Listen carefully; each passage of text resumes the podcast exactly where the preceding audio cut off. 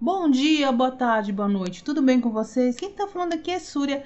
Esse é o NunaCast especial, episódio 78 de Além do Guarda-Roupa. Que fofura! Estou apaixonada por esse B-drama de 10 episódios que tá sendo exibido na HBO Max e na Prime Video com a extensão da HBO.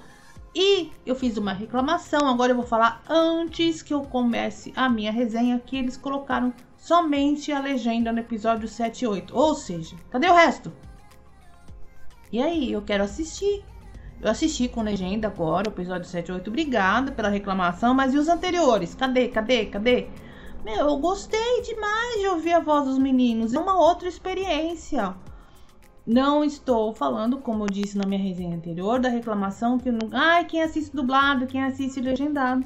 Mas, como eu disse, é uma opção. Eu queria ouvir a voz dos meninos falando em Hangu, que é um idioma que eu gosto. Eu gosto de ver a interpretação dos atores, sentir o feeling lá deles interpretando de verdade. E eu não sentia vontade de ver dublado, simples assim. Mas vamos aos episódios. Episódio 7 e 8, amei. Estou amando os personagens pela leveza da série. É um drama que tem aquele conteúdo dramático, ou uma série que tem aquele conteúdo dramático bem no fundinho. Mas agora eles colocaram uma, uma parte mais importante na história da Carol. A gente já desconfiava, né? Já tinha mostrado lá no comecinho que ela foi correr lá para ver a frente do Teatro Municipal e a mãe foi atrás e acabou sendo atropelada, né? Justamente por isso. A menina era muito pequenininha, gente, que coisa, era um catatauzinha, né? Não era para ninguém culpar a morte da mãe para filha, pelo amor, né? E toda mãe é, tenta ou se sacrifica pelo filho. Então era uma coisa totalmente natural. Mas, como diz a história, né? Porém, contudo, todavia, sempre tem alguém que vai lá acusar alguma coisa ou reclamar de alguma coisa mas pelo que deu para entender, o pai também sentiu um pouco de culpa ali, ou não sei, ou se via a filha. Eu não entendi muito qual foi. Sinceramente, eu não entendi muito qual foi a, a dúvida ou o trauma que o pai teve sobre a filha, porque pelo que deu bem, bem para entender, ele era um bom pai. Então não sei se ele ficou com raiva da filha com o passar do tempo por conta da morte da esposa. É, acho muito fofo os flashbacks do jeito que foram colocados. Tem uma sequência inteira da Carol uh, adulta, né, o mais velho, vendo a, a Carol menininha, que foi uma colocação muito legal de posicionamento de câmera. Aliás, estou apaixonada pelas decisões de tudo, de tudo, de tudo, de direção, fotografia, arte, blá blá blá blá blá. Já falei isso, é, adorei. E a parte poética também, porque, vejam bem, ela quando ela começou a ter o pesadelo sobre a morte da mãe, que ela se sentia culpada, porque não teve ninguém, pelo que eu entendi, é, a tia não veio para ela e falou assim: olha, gente, foi um acidente, você era uma criança e a vida que segue. Não. É, parece que o pessoal deixou meio no vácuo e a menina cresceu com esse trauma de, entre aspas, muitas aspas, ter sido responsável pela morte da mãe. Então você vê que a parte poética, achei maravilhosa aquela cena dela vestida de cisne negro, é, que ela vestiu a roupa da mãe, mas ela se sentiu tão triste pela situação que estava acontecendo com ela, de ser explorada pela tia, trabalhar e se esforçar e nunca ver as coisas andarem na vida, que ela passou spray, né? Ela tingiu todo o, a roupa né, da mãe de preto e a poesia do momento, né? Dela sair uh, chorando na chuva e a tinta escorrendo, misturando com a lágrima. Que cena poética, maravilhosa. E é claro, não poderia faltar a cena da febre. Ah, se não tem drama sem febre, não é drama, sempre tem. Só que ao contrário, que eu achei muito legal, que foi, ai, tem, gente, tem spoiler, esqueci de falar. Comecei a jogar tudo com spoiler. Sinto muito! né? Esse drama tem spoiler, então é, vou deixar anotado lá no comecinho do texto, tá? Antes de você começar a dar o play, olha, gente, esse, essa resenha tem spoiler. Bom, mas agora já foi. É, tem a cena da febre e realmente a gente percebe que foi uma febre de verdade. Não é igual aquela febre que achei muito, achei muito bem colocado. Não é igual aquela febre que a gente vê nos K-drama que a pessoa tá com febre, cinco minutos depois já tá linda e saltitante. Deu para ver aí no final do episódio 8 que realmente ela passou mal. E realmente quando você tem febre, você dá uma aspirada, você transpira, você fica com alucinação, você fica com o mundo girando porque a tua cabeça está literalmente pegando fogo.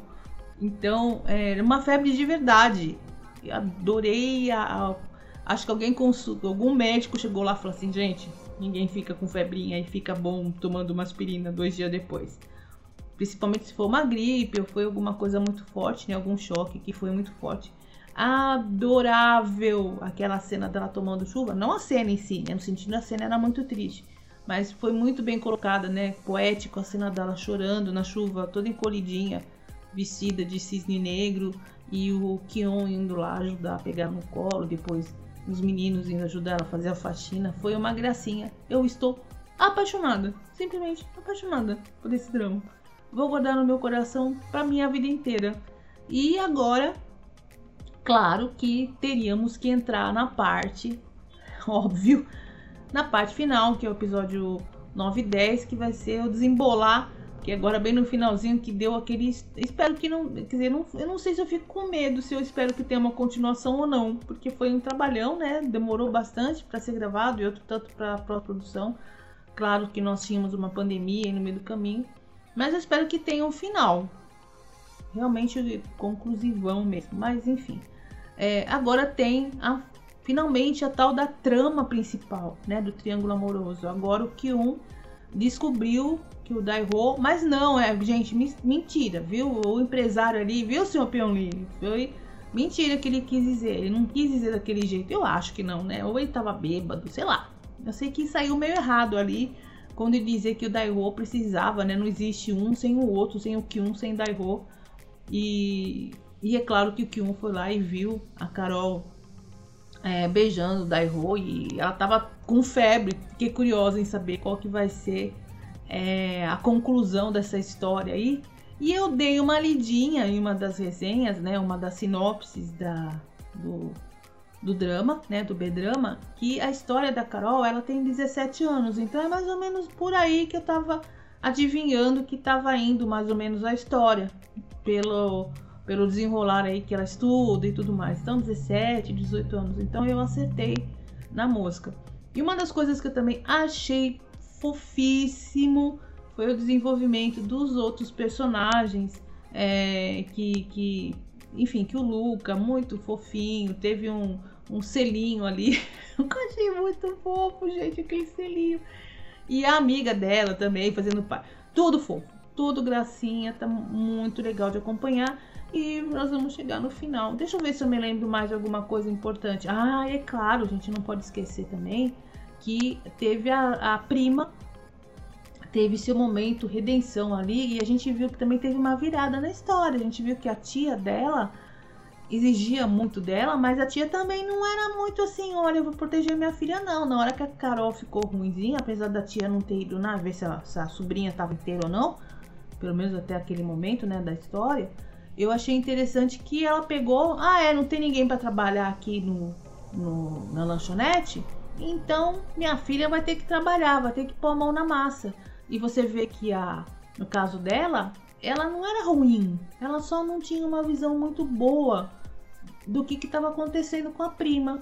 Você vê que ela comprou ali a, a bicicletinha, né, a moto para poder fazer a divulgação do que café, mas ela não tinha muita noção do que estava acontecendo. E a mãe lá não deixou barato, né, e deu bronca como se fosse igual com a Carol. E ela ficou surpresa. Você vê que ela ficou surpresa, ela não acreditava que a mãe fosse reagir daquele jeito. E a mãe também deu um. Né, tu, tu, tu, tu, tu. Falou assim: não, tem que trabalhar aqui, vamos trabalhar. E a vida que segue, nós temos contas para pagar, nós temos as nossas dívidas aqui. Então, lá se foi a ideia da Cinderela. Você vê aqui na Cinderela, a, no caso, né, a madrasta cuidava das filhas e as filhas ficavam naquele dengue. E você viu ali que ali, no caso, né, da tia, ela também não deixou passar batido não, ela, né? Então ali eu gostei também. E fora isso, eu acho que só tem uma coisinha que eu tenho que reclamar, só uma. Eu acho que vai acabar cedo demais. Ou vai ser muito corrido o episódio 9 e 10, vai ser uma pena.